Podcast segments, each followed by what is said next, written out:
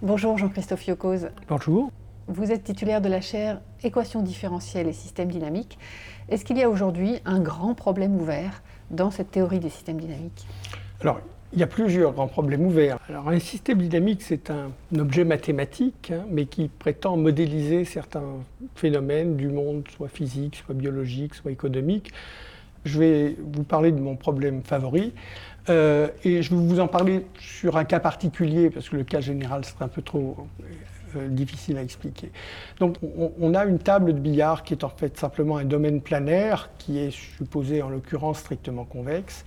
Et euh, il s'agit d'étudier le mouvement d'une particule à l'intérieur de la table, qui est donc quand elle se meut à l'intérieur de la table a un mouvement rectiligne uniforme, euh, mais qui, quand elle arrive sur le bord de la table, rebondit suivant les lois de l'optique, c'est-à-dire que l'angle d'incidence est égal à l'angle de réflexion.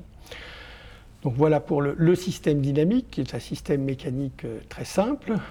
Euh, et alors il se trouve que dans beaucoup d'exemples, on a un comportement assez régulier. C'est le cas de la table circulaire, puisque dans une table circulaire, chaque trajectoire va rester après chaque rebond tangente euh, à un cercle qui est euh, concentrique au cercle constituant le bord de la table. Alors maintenant, quand la table euh, n'est plus strictement convexe, par exemple la forme d'un œuf, dans ce cas-là, on a encore un résultat de régularité, une propriété de régularité pour la plupart des orbites que j'aurais envie de qualifier de rasantes, celles qui restent très proches du bord de la table parce qu'elles elles ont un angle d'incidence qui est, très petit.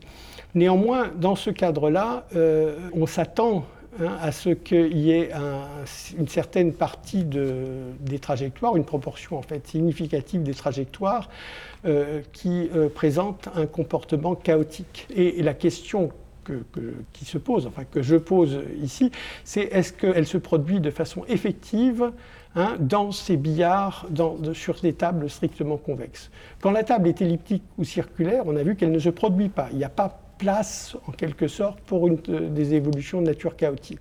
Mais on suspecte, et c'est justement ça le, problème, c'est de le démontrer, de faire plus que le suspecter, hein, on, suspecte que dès que la table n'est plus absolument euh, circulaire ou elliptique, à ce moment-là, on aura une partie de comportement chaotique dans cette euh, transformation du billard.